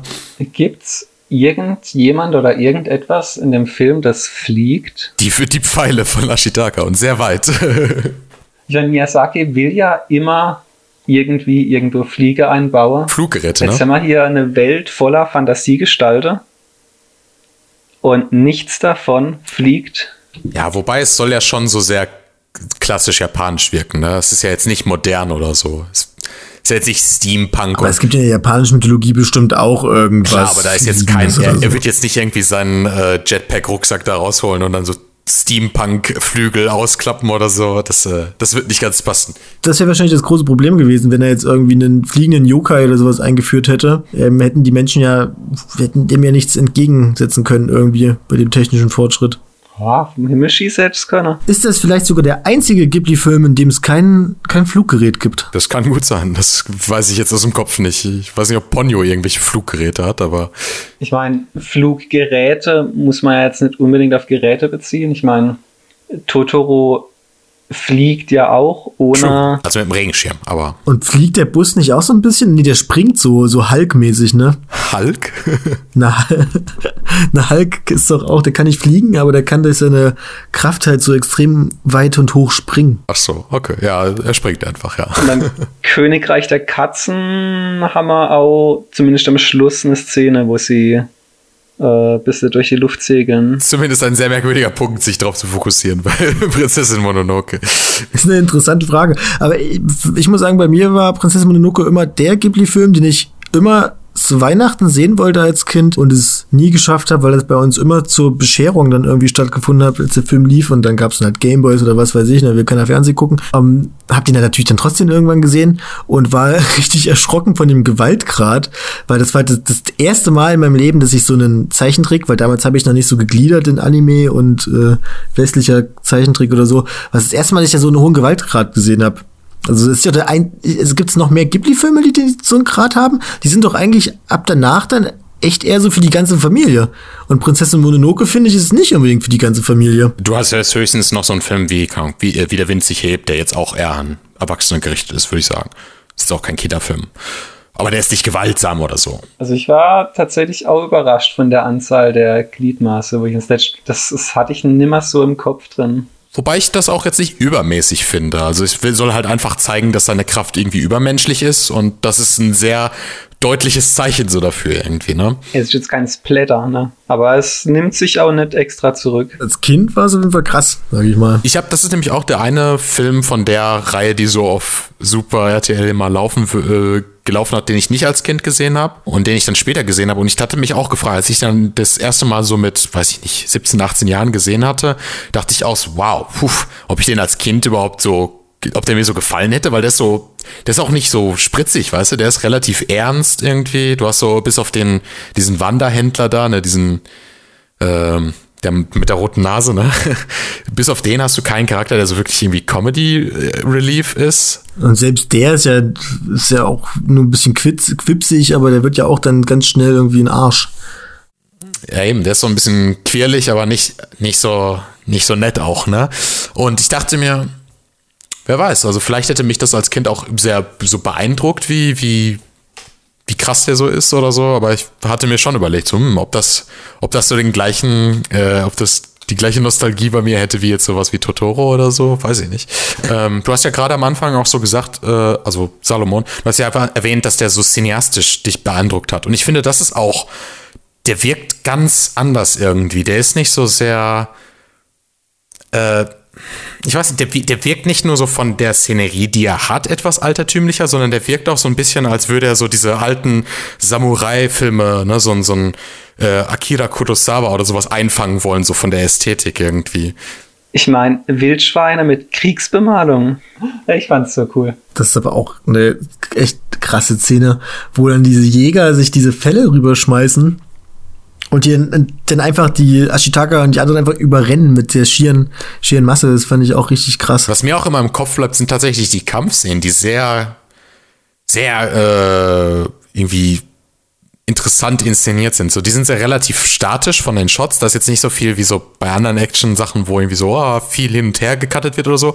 Äh, aber das Chaos von was einfach generell passiert on-screen, dass irgendwie da so 50 Soldaten mit ihren Feuerwaffen auf irgendwelche äh, Dämonen äh, Keiler irgendwie schießen und die dann ausrasten und sie überrennen und so. das ist einfach so ein, das, das reicht schon, um dem ganzen Bild irgendwie so eine Fülle zu geben. Das hat halt auch irgendwie alles so ein, so, so ein Impact, auch so ein bisschen durch das Sounddesign. Wenn, wenn Ashitaka irgendwie einen Pfeil schießt, dann surrt das mega laut und das ist so ein befriedigendes Geräusch. Das ist ja der erste Film, der dann auch so richtig irgendwie CG benutzt und dann, dann merkst du ja, wenn er diesen Pfeil schießt, wie dann der Hintergrund so ganz schnell so und fliegt und dann irgendwie auf der anderen Hälfte der, des Feldes trifft er den Typen und enthauptet ihn direkt und so. Das hat so richtig schon Umf. Und jedes Mal dieses, dieses Enthauptungsgeräusch. Das Sounddesign ist der Wahnsinn. Und auch Ashitakas Skillset mit diesem Fluch ist halt irgendwie cool. Und ich bin mir bis heute sicher, dass das eine ganz große Inspiration für, für Naruto war mit diesem, mit diesem Fluch mal, was Sasuke da zeitweise hat und sowas. Auch visuell, glaube ich, ne? So diese, diese, diese Würmer, die so von seinem Arm so kommen irgendwie. Das hat so ein bisschen was davon, das stimmt. Und dann auch dieses, es schadet ein, aber es stärkt einen. Das ist so ein Konzept, was ich irgendwie so mega cool finde. Als Kind wollte ich immer verflucht werden. ja, ich finde das mega geil. Ja, ja, aber er kann halt ganz schön. Aber dafür ist er halt der stärkste Krieger auf dem Schlachtfeld. er ist ein ganz interessanter Protagonist, ne? Irgendwie. Er ist, er, du hast, ähm, ich weiß gar nicht, wer das jetzt gesagt hat, aber irgendjemand hat ja gesagt, er ist so ein bisschen zu perfekt oder so. Ähm, aber irgendwie finde ich das nicht schlimm oder so. Er ist so der Charakter, der so sehr überlegt und immer ruhig daran geht. Und ich mag das, wenn so ein wenn so ein Charakter in so einem Konflikt ist, der immer so ein bisschen Ruhe dann doch geben kann oder so. An, äh, die, weil die beiden Seiten bekriegen sich halt und er ist so der eine, die eine Konstante irgendwie in diesem Film, die so keine Aggression will, die das Ganze überlegen, überlegt haben will und die selbst auch Sun auffällt und sagt, nein, greif nicht Eboshi an und auf der anderen Seite sagt sie, sagt er zu Eboshi, nein, greif nicht die, die Geister des Waldes an und so etwas irgendwie. Ich kann verstehen, warum manche Leute das so als zu zu perfekt und zu langweilig irgendwie sehen können, aber ich finde, der Film braucht irgendwie so diesen, diese eine Konstante. Dadurch, dass er halt auch der Außenstehende ist, ähm, ist er halt auch der Einzige, der so diese, die Möglichkeit überhaupt hat, so einen rationalen Blick auf diese, auf diesen uralten Konflikt da irgendwie zu werfen. Ja, eine, eine, fast schon so eine frische Perspektive irgendwie, ne? Wobei ja schon gefühlt über weite Strecke vom Film ähm, pro Wald ist und kontra Mensch. Ich habe ich hab das, na, ich glaube, seine Beweggründe sind eher, er hat einfach keinen Bock auf Gewalt und Krieg und er denkt halt, wieso kann nicht einfach beides existieren? Er versucht schon irgendeinen Kompromiss zu finden, aber klar, er hat natürlich mehr Sympathie für, für Sun als für äh, die. Äh Sun ist halt einfach eher sein Typ als die Lady Hiboshi. Lady Hiboshi, er ist, er ist nicht so der Milf-Hunter. Zu Lady Hiboshi sagt er auch in einer Szene, er würde sie sofort töten, wenn, äh, wenn es etwas bringen würde. Ich glaube, zu Sun würde er sowas niemals sagen. Aber Sun zu ihm gerne und jederzeit. ich finde es auch bei, ich fand es bei dem Film dann auch irgendwie immer interessant, dass der Film heißt ja Prinzessin Mononoke und das, man denkt, Sun ist dann so der Protagonist, aber Sun hat ja eigentlich auch verhältnismäßig wenig Screentime ist verglichen mit äh, Ashitaka. Sie wird ja auch nicht so wirklich als äh, ich meine, sie bedient ja schon so ein bisschen diesen Stereotypen, also dieses, das, die exotische Amazonin irgendwie. Aber gleichzeitig wird sie jetzt nicht so, ähm, nicht ganz so sehr irgendwie fetischisiert, habe ich das Gefühl. Sie wird schon manchmal so als zu aggressiv und zu, ähm, also sie ist nicht auch nicht so, nicht so idealisiert irgendwie. Sie ist, äh, ja, irgendwie schon, ne? Sie wird so schon schon äh, sehr barbarisch dargestellt. Ne? Es ist jetzt nicht irgendwie so, sie ist jetzt nicht Pocahontas oder so, sondern schon mehr wirklich sehr animalisch irgendwie. Ich meine, die Wölfe selbst sind ja auch nicht die totale Untiere, ne? Die sind ja auch vernünftig irgendwo, ne? Die sind ja gefühlt weiser als sie, ne? Also die sind ja. Das ist auch immer, ich mag das auch immer so gerne, wenn dann ihre, ihre Wolfsmutter dann zu ihr ganz, zu ihr ganz äh, klar und ehrlich sagt, ich weiß schon, du könntest auch einfach ein schönes Leben an der Seite dieses Mannes haben. Wo man dann so denkt, krass, ich hätte jetzt nicht erwartet, dass dieser, dass der Wolf, der eigentlich die Menschen verabscheut, dann doch irgendwie so akzeptieren kann, dass es vielleicht doch das Beste für ihre Tochter wäre. Ja, die Szene hat mich auch ein bisschen überrascht, zumal sie dem Junge vorher eine ziemliche Abfuhr gegeben hat. Was ich auch ganz interessant finde, ist, dass, dass der eine Film ist, in dem das Übernatürliche hier auch irgendwie so ein bisschen auf den Boden der Tatsachen zurückgebracht werden. Ne? Also diese Wölfe und diese Keiler sind nicht so, also sind jetzt nicht so die uralten weisen Wesen, sondern die sind auch schon aggressiv und manchmal ge geblendet von ihrem Zorn. Und dieser Waldgott ist halt jetzt auch nicht nichts zu übermächtiges. Am Ende schafft sie es ja wirklich, ihn irgendwie so zu töten mit einem Schuss irgendwie oder also zumindest für, für einen Moment zu töten. So, aber ähm, es wirkt alles so ein bisschen, es wird so ein bisschen zurück auf den Boden der Tatsache so gebracht. Irgendwie. Es wirkt etwas bodenständiger. Der Waldgott ist auch wirklich ein interessanter Charakter und ich muss sagen, ich weiß bis heute nicht, in welcher seiner Form ich den gruseliger finde, weil ich finde, der sieht in jeder Form nicht unbedingt freundlich aus. Wenn Ja, das, das komische Menschengesicht ist schon so. Äh. Eine Sache, die muss ich sagen, alle von diesen Geistern haben die geilste Stimme. Ich liebe einfach diese, diese tiefen. Oh, besonders der, der, dieser Keiler am Anfang, der ihn verflucht. Wenn der am Ende, ich, ich kenne das leider nur von der deutschen, von der deutschen Synchro, ich habe den noch nicht auf Japanisch geschaut, aber wenn er dann so irgendwie sagt so, ihr nutzlosen Menschen, und dann zerfließt er da irgendwie so und wird zum Skelett oder, ah, da kriege ich jedes Mal so Gänsehaut, das, wenn ich seine Stimme höre. Ich muss sagen, ich habe beide Synchros gehört und ich muss auch tatsächlich sagen, dass die Deutsche wirklich einen brillanten Job gemacht hat. Also ich finde es teilweise, gerade was du schon sagst, bei so, äh, bei diesen Göttern, die, die finde ich teilweise irgendwie so ein bisschen cooler sogar im Deutschen, weiß Und nicht. diese Affen auch, ne?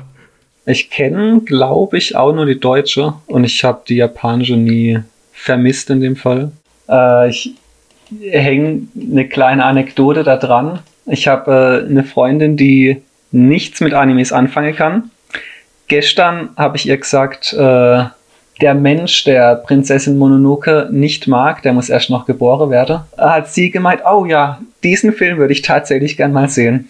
Sie hat ihn noch nicht gesehen, aber habe ich ihr auch äh, direkt mitgeteilt. Selbst meine Mutter mag den. Wenn das nicht alles sagt. Was anderes, das ich noch anmerke wird, ähm, ich mag super gern solche etwas ruhigere, entspanntere Familienfilme, die auch gar nicht ins Fantastische gehen. Und da hat Ghibli auch ein paar, die so überhaupt nicht bekannt sind, glaube ich. Jetzt gerade im Vergleich zu anderen. Sowas wie Tränen der Erinnerung oder Flüstern des Meeres. Weiß nicht, ob ihr die zwei gesehen Die, habt. das sind die Filme, die ich alle nicht gesehen habe, leider. ist das, ist Tränen der Erinnerung Only Yesterday? Ja, ne? Ja, den habe ich, da hätte ich eigentlich auch gerne nochmal drüber geredet, aber ja. Was ich auch ein äh, witziger Streife finde, meine Nachbarn, die Yamadas. Ähm, ja, also es gibt eine Menge Filme, die mal zumindest hier in der, im deutschen Raum nicht wirklich auf dem Schirm hat. Vielleicht jetzt mit Netflix kommt, keine Ahnung. Wo so gar nicht in die fantastische Richtung gehen, wo man jetzt nicht unbedingt dran denkt, wenn man an Ghibli denkt. Wo aber trotzdem echt schön sind. Ja, gerade die Takahata-Filme sind, glaube ich, in Deutschland einfach nicht so bekannt wie die von Miyazaki. Ja, also Only Yesterday würde ich auch jedem auf jeden Fall empfehlen. Gerade auch, auch noch, noch mal an die ältere äh, Zuschauerschaft oder so, weil das halt auch eine Protagonistin hat, die in ihren späten Zwanzigern ist, aber auf ihre Kindheit noch mal zurückguckt. Und ich meine, ich habe ihn gesehen mit halt äh, 21 oder so etwas und konnte noch nicht so ganz relaten, aber ich habe so das Gefühl, wenn ich den noch mal so in gang, sechs, sieben Jahren gucke, wird das, könnte das schon äh, ein recht emotionaler Film für mich werden. Also Den gibt's jetzt bestimmt auch auf Netflix, nehme ich an, weil die haben jetzt eigentlich so gut wie jeden Ghibli-Film, was eine coole Sache ist. Werde ich wahrscheinlich dann auch mal reingucken. Äh, vielleicht wieder gucken, wenn die Bitrate ein bisschen hochgestellt ist, sonst kann man das, äh, das doch gar nicht genießen. Dann wäre es das doch gewesen. Also man stellt fest, über das Thema kann man so viel reden, dass es bestimmt auch nicht das letzte Mal gewesen ist. Wir werden bestimmt noch mal eine Folge machen, wo wir auch ein bisschen über die kleineren und unbekannteren Filme reden. Wollt ihr den Zuschauern noch irgendwas mitteilen? Gibt es irgendwelche Projekte, die ihr jetzt äh, gemacht habt, veröffentlicht habt oder die bald kommen, wo ihr vielleicht ein bisschen Werbung für machen wollt? Äh, Tosai, lest Tosai, Tosai Artikel, das ist gut. Äh, Rezensioner lässt Rezensioner ist gut. Und das Season-Video, falls ihr es noch nicht gesehen habt. Äh, unsere, unsere Favoriten der Winterseason. Also auch für das italienische Publikum, was, äh, was man sich angucken kann. Von mir, ich würde es mal interessant finden, weil ich mir in letzter Zeit so ein bisschen Gedanken mache, wohin mit dem Podcast und so. Ähm, gefällt ihr euch das, wie wir das momentan machen? Also mit dem Thementalk und mit dem Smalltalk? Würdet ihr es vielleicht cooler finden, wenn wir nur noch Smalltalken und nicht mehr immer so ein festes Thema haben, ein vorgegebenes? Oder vielleicht nur Thema, wer weiß. oder nur Thema? Oder ist vielleicht auch jemandem aufgefallen, dass die News gar nicht mehr da sind? Das würde mich mal interessieren. Vermisst die irgendjemand? Dann bleibt mir nur noch übrig, mich bei euch allen zu bedanken, euch noch eine schöne Zeit und viel Gesundheit zu wünschen. Man hört sich beim nächsten Mal. Bye. nie.